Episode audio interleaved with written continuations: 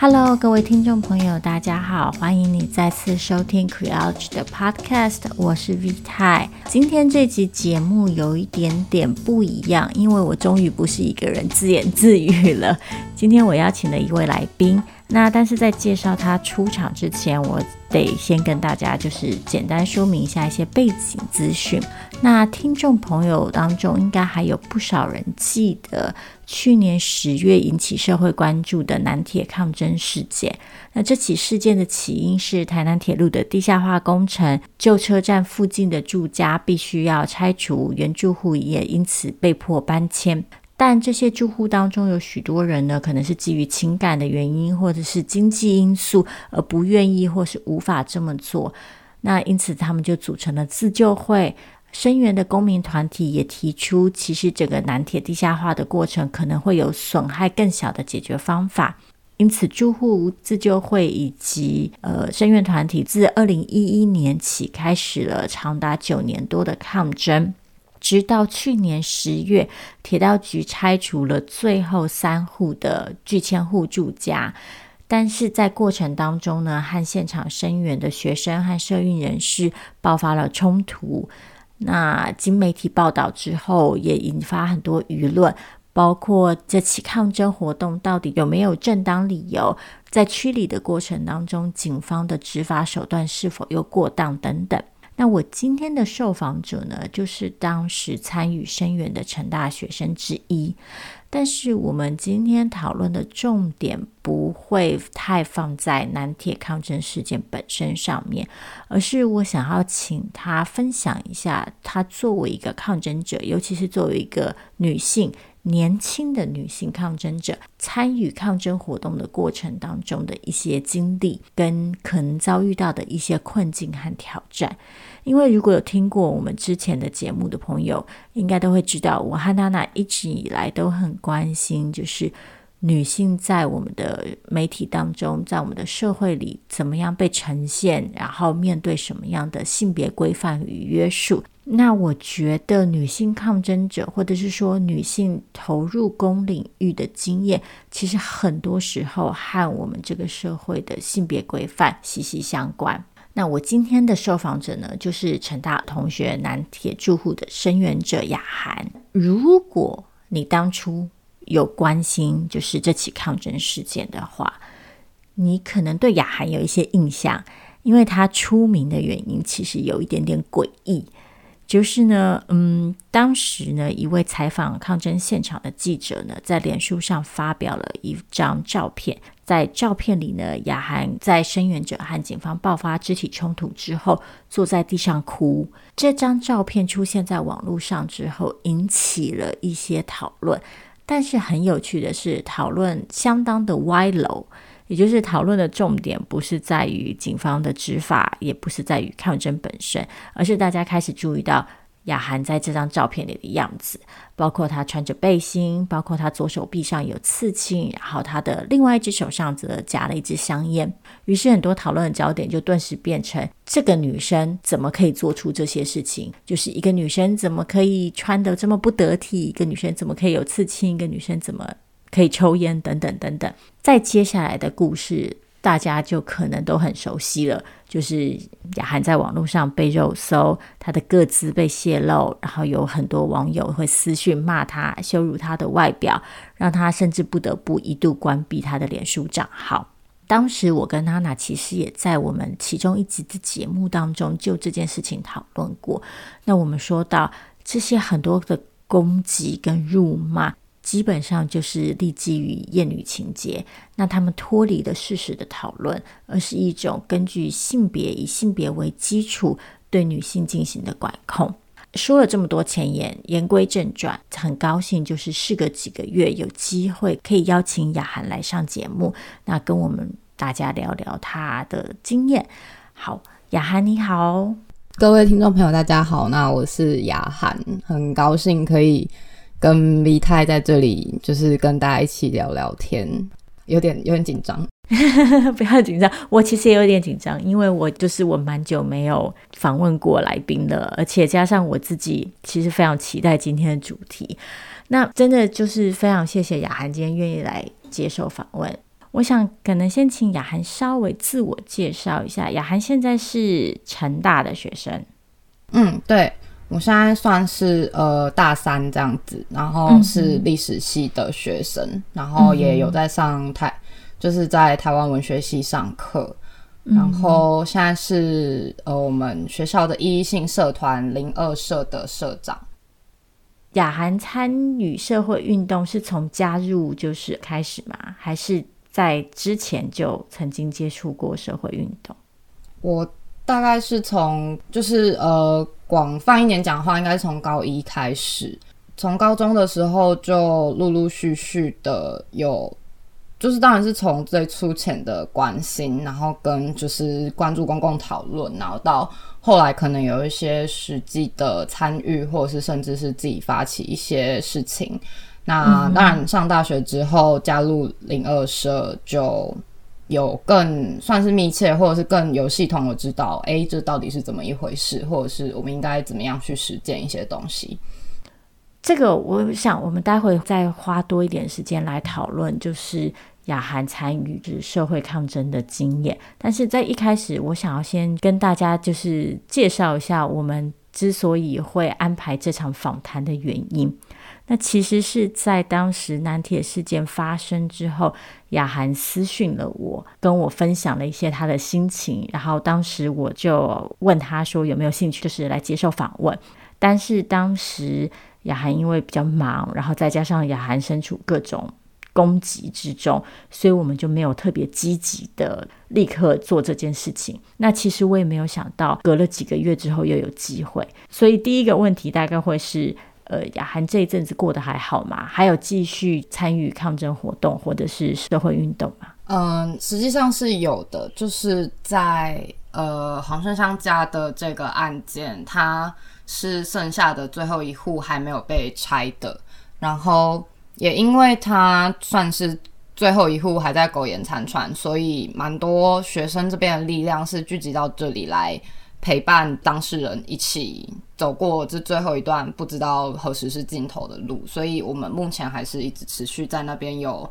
留守跟一些像是宣传啊，或者是现场的一些。呃，可以经营更多在地声援者的工作，所以其实还是蛮忙的。但也因为这些比较事务性的工作，所以可以让人呃有点有点事情做吧，然后不要有时候可能会想的太多这样子。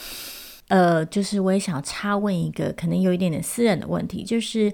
因为雅涵之前曾经一度停用网络账号嘛。最近是又开始恢复使用，那又开始恢复使用之后，还有继续遭遇到攻击吗？或者是不礼貌的私讯？嗯，其实后来就没有嘞。就是一开始，其实在我有就是接收到一些零星的的私讯的时候，就蛮当机立断的，就先把账号停用了，因为其实。这不是我第一次遇到类似的事情，当然这次规模比较大，嗯、但其实以前也有类似的经验。然后我自己总结下来，会蛮直觉的，觉得关掉一阵子就好了，就缝合过去就好了。嗯、然后虽然说，其实嗯，我还做一件事情啊，就是我把脸书的名称改了一个语言，让就是不是不是中文的本名，这样会比较难直接被查询到。可是嗯。嗯我后来还是发现，像在 PPT 或铺浪之类的，会有就是我账号的连接啦之类的，嗯、或者是一些各自的流但后来就，我觉得也是风头过了，所以比较没有再受到其他的东西这样。然后，嗯、其实我也不算是受到攻击，然后受不了才关掉账户，而是就是大概知道之后会发生什么事，所以就算是先声夺人的把账号关掉了。嗯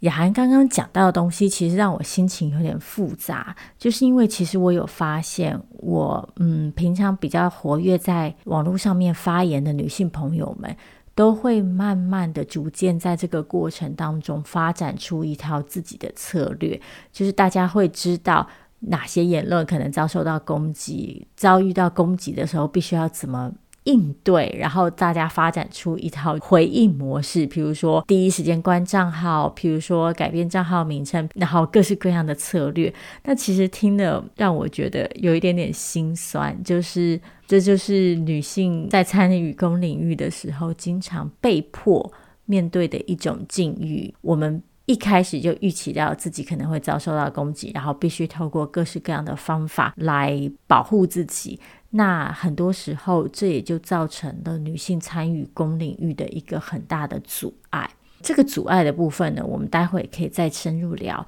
刚刚雅涵说到，就是你其实是从高一的时候就开始有陆陆续续了解社会运动，参与社会运动，所以到今天其实也就五六年了。那一开始会参与社会运动的契机是什么？其实我觉得那个时候。最一开始会参与，其实很，我觉得蛮本能的，就是很有趣啊。因为一开始我高中的时候是念北一女中，然后我、嗯、因为我不是台北人，但我去台北念书，然后算是到一个不一样的环境，然后接触了跟我以前接触的可能家庭背景比较不一样的同侪。我记得高一的时候进去的时候，我们学校的服役规定是规定说，哎，你。进校门的时候，一定必须穿着制服，而且要搭配裙子，不然就是要穿冬天的呃西装长裤，就是要穿的有礼而且整洁这样子。然后，因为我们那时候有就是有运动服嘛，然后运动短裤，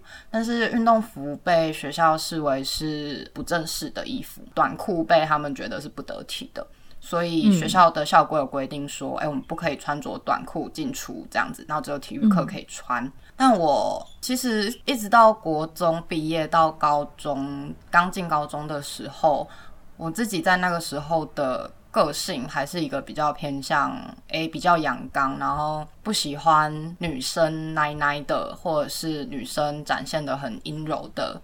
那个时候。然后我那时候就很讨厌穿裙子，就觉得穿裙子是一种示弱的表现，或者是媚俗的表现。当时啦。然后，嗯，所以我那时候就听到有人说，哎，学校有一群学姐想要争取大家可以穿短裤，就不用穿超级热的西装长裤，而是可以穿运动短裤，然后不一定要穿裙子。那我听到这个诉求，我就就觉得啊，拍板定案了，就是这个了，就是。我很讨厌穿裙子，然后夏天又很热，那为什么不能穿短裤呢？所以我就加入了学姐他们所筹办的那个北短裤自由阵线这样子。其实还蛮有趣的，就是一开始其实是因为一个有一点厌女的原因去加入了这一个组织。后来我们的诉求主要是说，哎，学生或者是女学生，我们是应该要有自己的主体性，可以自由选择我们的衣装。那基本上在不妨碍别人自由跟不会伤害到其他人的状况下，我们可以自由选择。后来当然这个论述也发展成，诶，希望可以做更全面的服仪解禁，然后认为说制服它其实本身也是一种就是对青少年的规训这样子。嗯，那当然在在初期还没有发展到这个程度啦，所以那时候基本上学校大概是。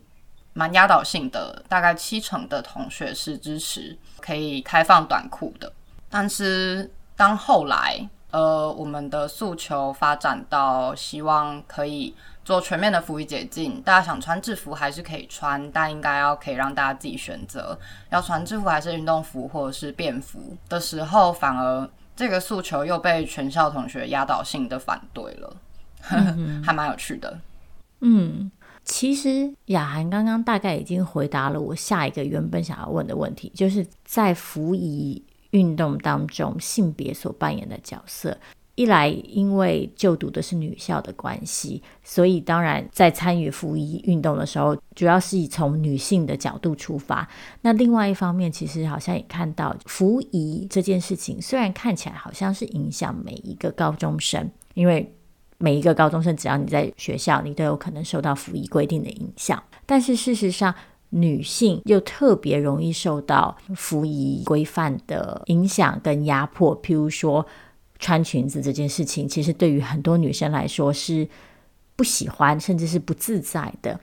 那还有就是，女生可能有一些特别的性别规范，譬如说要保持端庄，所以女生穿着运动服在校园里行走，可能被视为更不恰当的事情。我有点好奇的事情是，我们从这里听到了，就是性别角色造成的不愉快跟压迫。那我想知道的事情是，那你觉得在这个参与抗争的过程当中，女性身份有带来任何的帮助吗？譬如说，就是。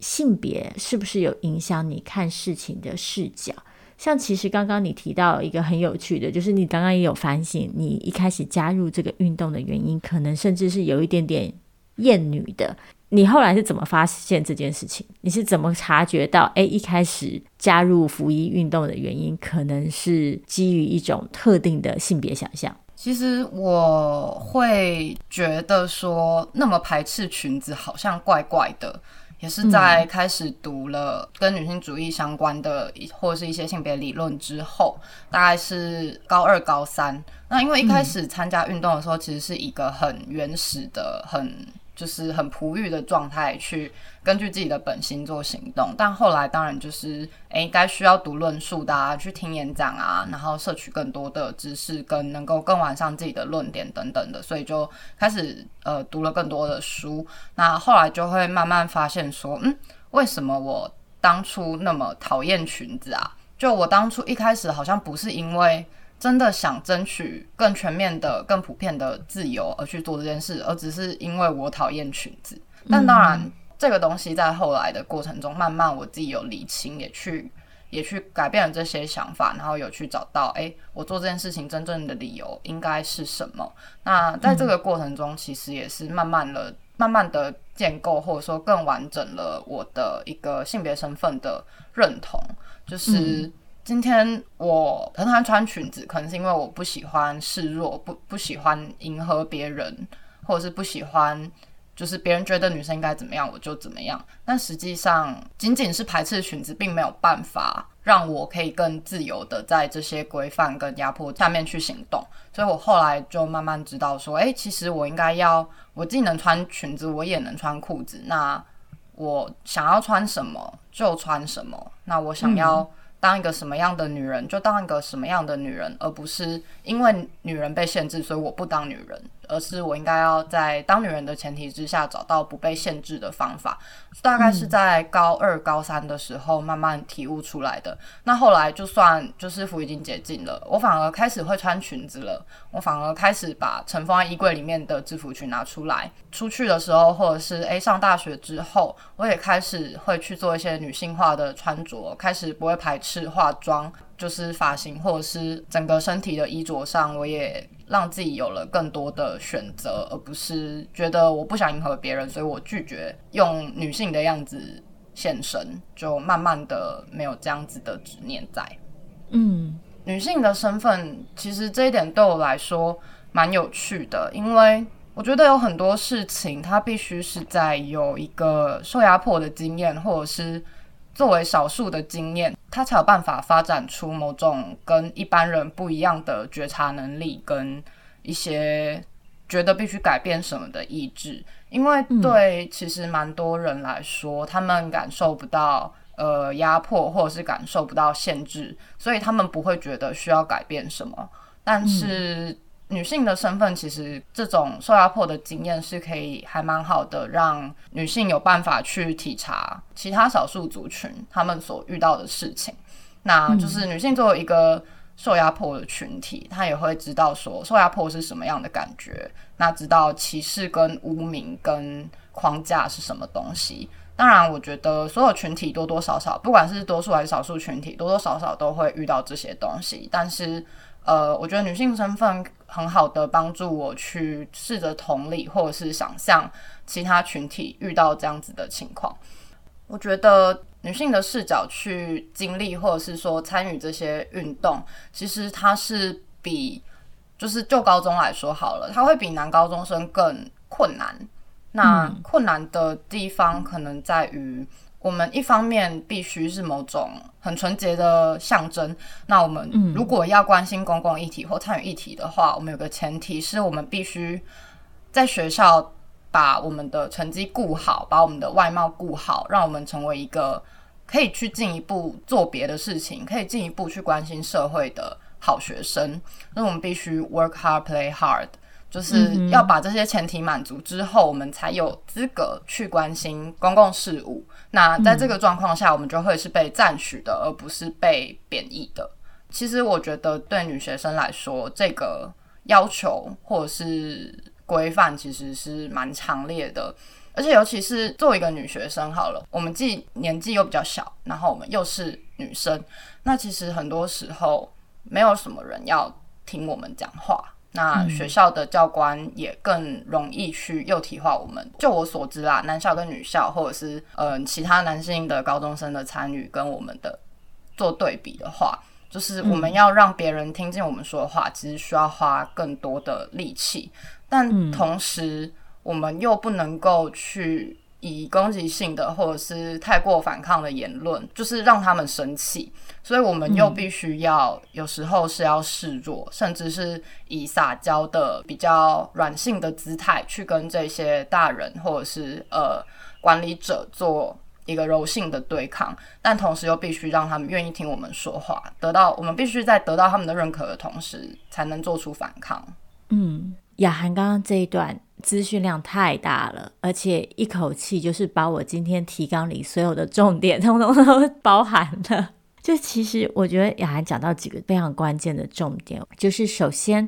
很显然，女性抗争者，尤其是年轻女性抗争者，似乎会面临一种特别严格的道德要求，好让他们的抗争行动有正当性。像雅涵刚刚讲到，你必须首先证明你是一个可以把学业成绩顾好的女学生，你才有资格去从事学业以外的活动。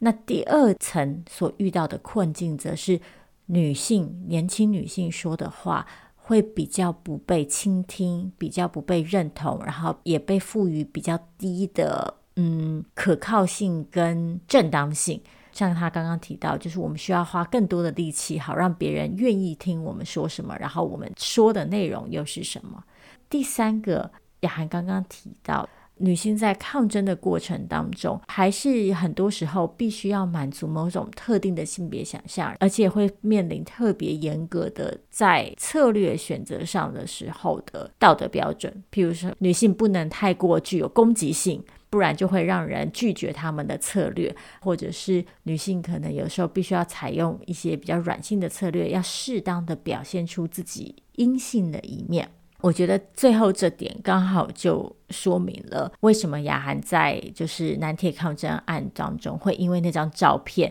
引起这么多的反感，因为那张照片里的雅涵可能同时就是违背了太多父权社会对女性的规范。那嗯，当时你知道，就是事前你知道这张照片会被刊登到网络上吗？我不知道，因为刊登者他是一位记者，那。嗯他长期在那边记录很多照片，基本上他可能拍个几百张照片都不一定会放一张，而且他的兴趣是捕捉大家丑陋的瞬间，就是他的个人嗜好，所以我我我真的没有想过那张照片会被他放上去，他可能觉得那张照片很有张力，然后是可以帮助说故事的，嗯、是有新闻点的。但是他其实是放在他私人的账号上面，想要帮助大家看抗争者的肉身的观点，然后或者是诶，我们实际上在现场我们会遇到的事情，跟我们所承受的情绪压力等等，他可能想要用这种方式去试着让大家同理，但实际上取到一个非常非常极端的反效果。对，嗯，那这个反效果你有预期到吗？当时遇到这些反弹的时候，你有觉得啊，对，果然。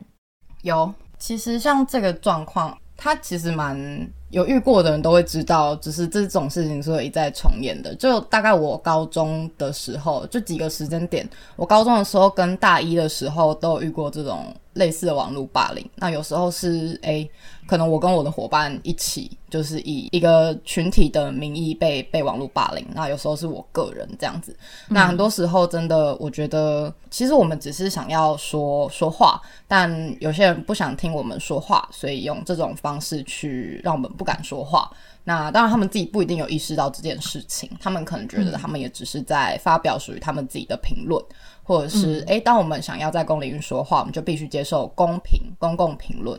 但实际上，呃，我可以很清楚的知道，他们的这些讨论完全不具有公共性，所以其实这也是我当初选择关闭账号的原因。因为我其实，在那个时候也有受到一类的攻击，是呃，那时候有些人会说，嗯，你怎么就是站在舆论风向上面的时候，一直分享，然后或者是一直在诉说你自己想说的话，可是，一旦今天逆风了，你就关账号了呢？你为什么不愿意承担？你为什么要逃避？但对我来说，嗯、这些东西它是无谓的攻击，它不具有公共性，也没有办法促进任何议题讨论。那这对我来说是额外而且没有意义的成本，所以我觉得我选择不去面对这些攻击，并没有任何的，就是不正当。嗯、我也觉得雅涵非常勇敢。我刚刚听到你还是有持续在接触运动，所以这些经历并没有阻碍，或者是并没有让你选择退出公领域。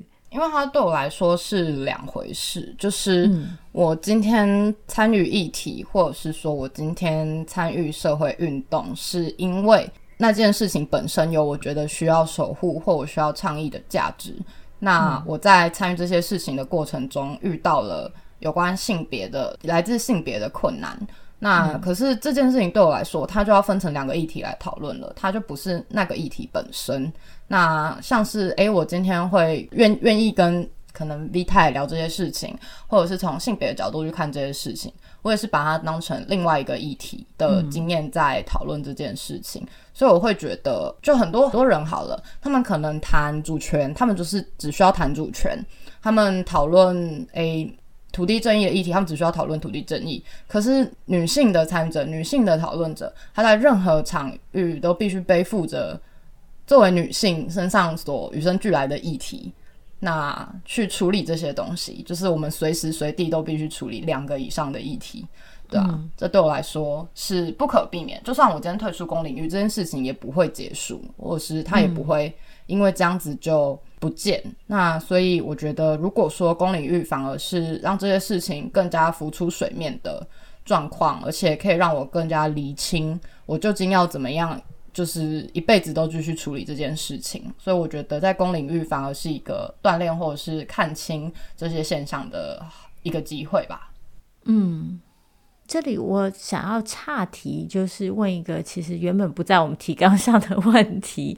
刚刚我们提到很多来自于外部的压迫，就是作为一个女性抗争者，在面对这个社会跟在面对抗争对象的时候，会遇到哪些困难跟挑战？我有点好奇是，那在组织内部呢，会有遇到类似的同样的问题吗？就是你和你的男性同侪之间有没有类似的冲突？还是说你觉得会加入社会运动的人，通常对于比如说性别议题，可能都已经有一定的敏感度，所以他们是可以提供你支持的？我觉得不好说啦。当然，多数我所共事的伙伴，或者是呃我所遇到的人，他们可能确实多多少少比较比一般人更加对性别。有一些敏感度，可是实际上很明显的，你会发现没有那个身体经验，你就是没有办法真的去了解那个状况。很多时候是必须是我们告诉他们我们的困境，嗯、或者是我们告诉他们在相处中我们不舒服的地方，他们会愿意听，然后愿意就是跟我们讨论，然后愿意改善。但基本上有些事情它还是会就是自然而然的发生，像是诶，男性说教啦，呃，我我自己也有偷偷实验过，一个跟我身份不一样的人。跟他说一件事，然后我跟他说一件事，那其实我们的意见是差不多相同的，但他对我们的态度可能是截然不同的。就是，嗯，面对我的时候，他可能是先质疑，或者是先直接先给我他的经验，或者是判断跟建议。但面对可能比较年长一点的，或者是诶非女性的其他人说一样的话，他们可能会更认真的把听他们把话讲完，然后先做过肯定之后，再去就是进一步的讨论。可是我自己也没有很确定，这到底跟年纪比较有关系呢，还是跟性别比较有关系呢？我比较没有办法去呃辨别到底主因在哪里。嗯，我觉得雅涵说到了一个身为女性常常遇到的一个困境，很多人会批评女性主义者说太大惊小怪、小题大做。但是事实上，就是因为这个身份、这个性别、这个身份是一直跟随在我们身边的，所以我们其实真的是无时无刻不再受到这个身体经验跟这个身份的影响。所以对我们来说，这个东西是很难跟其他东西切开的。我们没有办法去判断，就是说，OK，今天这件事情到底跟性别是全有关系还是全无关系？因为很多时候。那个关系是一直在改变的，然后那个程度也是一直在改变的。是，然后其实、嗯、呃，我再补充一下，就是除了这些问题呃以外，我有另外一些观察。那这个观察可能就不一定是、嗯、呃受到的压迫或者是规训，而是我觉得是女性的身体经验会带给我们的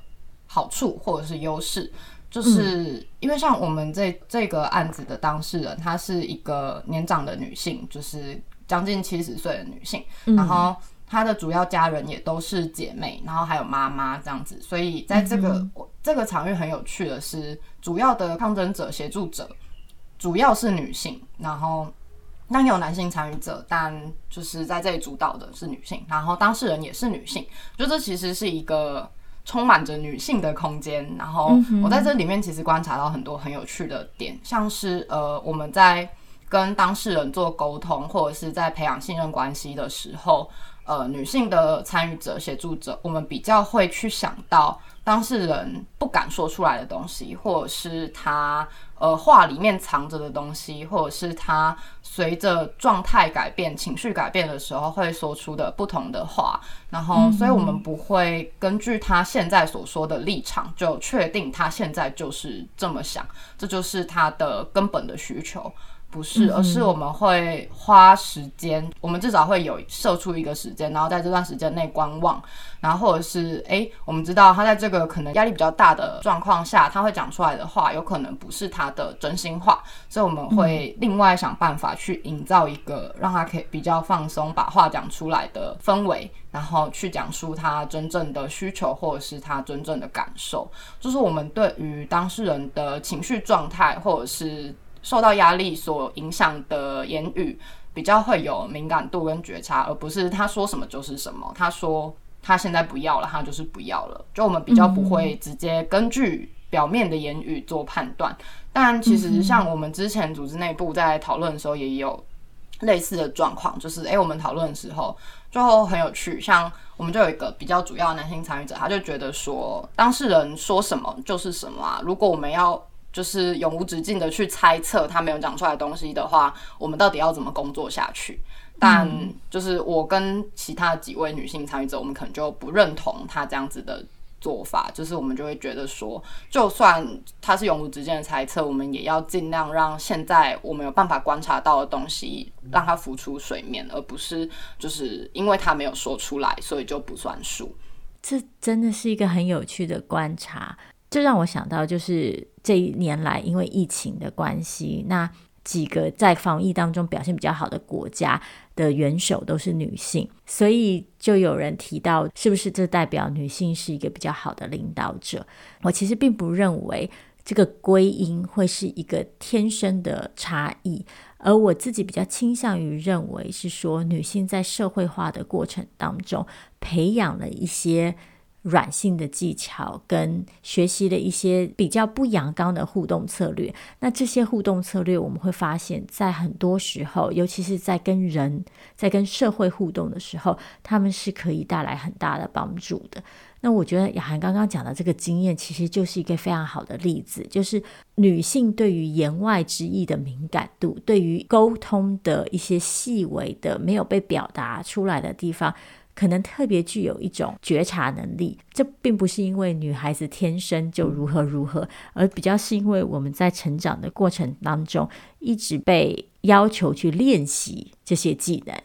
我觉得也不只是要求被练习，而是呃有有一部分原因是我们自己常常有话不敢说，或有话不能说，嗯、或者是说了不被重视，所以我们很在乎别人也会有这样子的状况。这确实就是因为我们自己都曾经有就是话说一半的经验，或者是觉得难以被了解，或者是难以说出口的经验，所以会对这种没有办法被讲清楚的东西特别的敏锐。而且其实除了像我在现场的这些感觉，嗯，像我高中到现在，因为就是所参与的运动的性质，其实我也蛮呃有一些机会去进行一些会议，像是诶公部门的会议啦，或者是说呃学生会啊，或者是自治方面的会议。那其实我自己一直到现在，我都很讨厌参与这样子的会议。很讨厌这种体制内的议事方法。嗯、那我自己也试着理清很久，为什么我这么讨厌？就它不仅仅是因为它麻烦，或者是它枯燥而已，而是在这些会议里面，它有几个特质是。第一，你有讲出来才是有，你没有讲出来就不算数。而且你必须以正确的方式讲出来，你必须在议事规则里面，你必须要把这个规则读得很熟，甚至是把规则当做你的武器跟工具，你才有办法让你的声音被听见。然后很多时候，白纸黑字上面的东西才算数，没有写上去的，没有讲出来的都不算数。那而且如果你话讲的没有让办法让别人听懂，没有办法以一个很理性的。或者是很有条理的方式去呃诉说你的想法的话，你的这些东西都不会被采纳。所以我其实蛮讨厌体制内这种议事方法，因为几次观察中，我都会发现，就算参与者里面男性跟女性可能是对半分，但实际上在讲话的都是男性比较多。那嗯，有一方面是这么正式的场合，女性很常会怕犯错，怕讲错话。怕被侧目，嗯、但对男性来说，可能这样子的顾虑会稍微小一点点，所以可以比较自在的使用这些规则。但我自己在使试着使用这些规则的时候，自己是觉得很不舒服的。对啊，我觉得雅涵又提到了另外一个关键，对于女性来说，参与公领域很多时候会面临到的另一个障碍，也就是很多时候这些。场合里的规则是根据男性的视角跟男性的经验所设定的，因为这些领域过去一直被视为是男性专属的，所以这些环境的打造跟设计，很多时候是比较符合男性的想象跟男性的需求，所以女性在这些环境里常常就会遇到一种情况是，雅涵刚刚说的，就是我们没有。用正确的方法去表达我们的意思跟需求，但是这个正确的框架却并不是根据我们的经验所设计的，而是根据另外一个性别的视角。所以这对我们来说，就又造成了另外一个门槛，让女性就是必须要很努力的去让自己符合那个正确的姿态。而且像类似的状况，其实我有跟我可能比较熟悉，然后又比较了解。议事规则的男性伙伴提过，但他们的立场会比较像是，诶，他们觉得性别平等或者是女性的发育权很重要，所以他们会鼓励我们把自己的话讲出来，甚至是当他们觉得我们应该要，我们想要讲的事情很重要，但其实我们在那一套游戏规则下说不出口的时候，我们会被谴责说。你为什么不敢讲话呢？你不敢讲话会让他们觉得困扰，嗯、或者是说你应该要自己够勇敢去把这个问题解决，因为他们觉得议事规则是对所有人都就是平等的。嗯、那如果今天我们没有办法善用议事规则的话，是我们的不足。对，就有时候我也会感受到，或者是确实是听到这样子的。嗯，就是有的时候这个责任又回归到了女性个人身上，就是女性个人要勇于挑战。但是事实上，整个规范的设计很多时候让让这个挑战其实甚至可能根本是不可能的。嗯，最后我想要说回年轻的女性抗争者，雅涵刚刚提到你现在是社团的社长嘛？是。那社团里的女性成员多吗？很多，那在招募就是新的社员的时候，会特别希望针对学妹招募吗？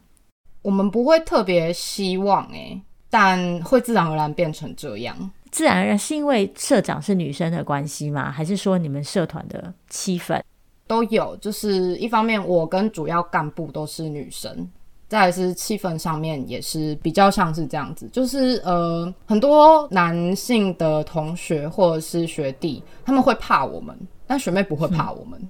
嗯哼，因为学妹可能会憧憬我们，但男性会怕我们，嗯，我们说话的方式让他们觉得受到某种威胁，或者是他们会觉得这是一个可能会攻击他们的场域，但就是我觉得，对于比较会讲话的女生这件事情，其他的女生会知道说，我们不一定是具有攻击性，我们只是跟其他女生不太一样的地方，是我们比较愿意讲、敢讲。但对男生来说，这种不寻常的状况是会让他们感受到一些威胁的。嗯，其实雅涵刚刚已经提到蛮多了，包括就是在。沟通策略上面的不同，然后跟嗯整个组织气氛，但我还是想要追问一下，就是所以你觉得就一个大学社团来说好了，你觉得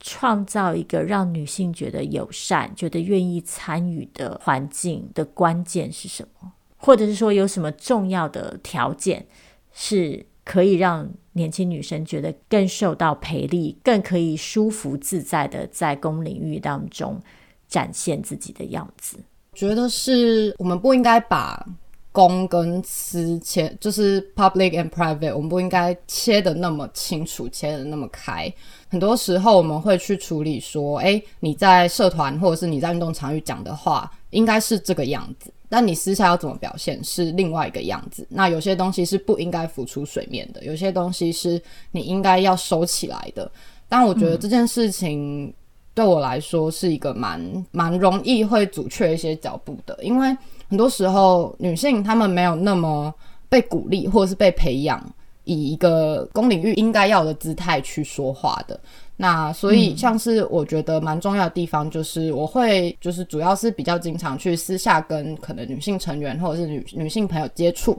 然后试着让他们可以愿意跟我讲他们真正的想法，然后并且征求他们的同意，说我可以把这些想法纳入我自己的判断吗？或者是我可不可以跟其他人分享这些想法？你想不想被知道？这其实是你你说的话，因为我觉得这很重要。就是很多时候，我觉得不应该是我们去逼。女性勇敢起来，或敢把话讲出来，而是让他们知道有一种不需要承受成本的方式，也能够讲出他们想讲的话。我们敢做的人，可以把他们不敢讲的那些话带出来。那久而久之，他知道自己的意见，其实在这样的状况下是会被重视的。他慢慢就会敢以自己的姿态，直接把那些话讲出来了。嗯。或者是说，就是在一些，就是观察那些气氛，就是在讨论的氛围中，没有感受到可能有一些会让人觉得被攻击或者是被质疑的状况下，就是必须要有一个协助者或协调者在缓和气氛，或者是说，诶，让大家的可能带有情绪或者是已经有点针锋相对的气氛，可以转化成一个表达意见的过程，就是需要有协助者去做这件事情，嗯、让讨论可以进行下去，而不是因为情绪的张力导致一些女性可能比较不敢发言。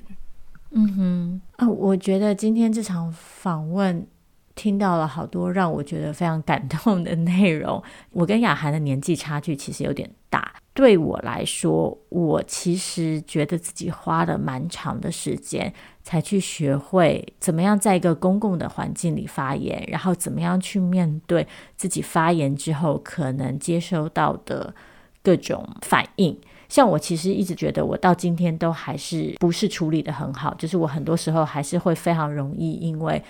网络上面的一些针对性别的回应而受到情绪的波动或打击，这样子。我也会，我也会。所以，嗯，我觉得可以听到不同年龄层的不同背景的女性分享自己这样子的经验，真的是非常的珍贵。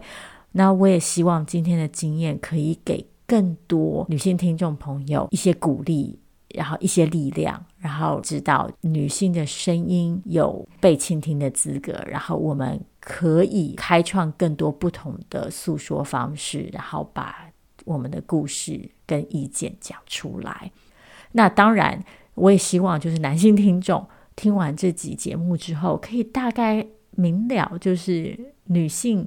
在公共领域里可能遭遇到的一些挑战，然后或许我们都可以从彼此身上学习到一些新的互动方式，然后打破一些旧有的互动习惯。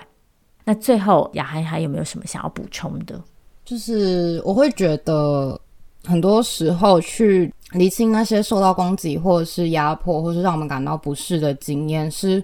为了让我们更好的转化这些经验，然后或者是说，让我们从这些状况中学习同理，学习怎么样帮助那时候自己，或者是帮助其他遇到这种事情的人。就是我觉得这些经验对我来说都是一个很宝贵的材料，那我也不会很排斥继续在公领域里面现身，所以会遇到的这些困难，因为我会觉得它都是一些可以更完善我到底要怎么样面对这个世界的一些经验。嗯，然后我其实一直都觉得这些东西非常重要，而且它它可以帮助我们。就是理清自己的样子，就很多时候女性的参与者，或者是女会去批判社会制度，或者是批判自由结构的女性，我们常常会接收到一个要求或者是规范，是我们必须是最温柔、最坚定的那一群。这个规范不一定会出现在所有人身上，但是对我们的要求是最高的。但温柔跟坚定其实是由我们自己来定义的，我们不需要去为了一些。无限上纲的要求，而滥情的去检讨我们自己，或者是让我们自己成为他们想要的模样。因为温柔、坚定跟同理这些东西，全部是由我们自己来决定我们要怎么做的。因为比起施与规范那些人，我们绝对更理解这些东西真正的意义。好，大概是这样子。嗯，好，我觉得雅涵已经帮我今天的节目做了一个完美的结论。最后，真的在此非常谢谢你今天愿意接受我的访问，而且就是在课堂跟课堂的中间，然后 岳阳跟我连线这样子。那嗯，还是想感谢各位听众朋友今天的收听。如果你喜欢我们的节目，希望你可以帮我们按赞、留下五颗星评价，然后或是订阅我们的节目，把我们的节目分享给你的朋友。那如果你愿意的话，呃，欢迎你到我们的部落格，点右上角的二维码，可以请我们喝杯咖啡。那我们就有更多的经费，可以邀请像雅涵这样子的受访者。今天再次谢谢雅涵，那希望你未来继续在公领域里发光发热。谢谢 V 太，谢谢各位听众朋友，谢谢大家。那各位听众朋友，我们就下次再见喽，拜拜。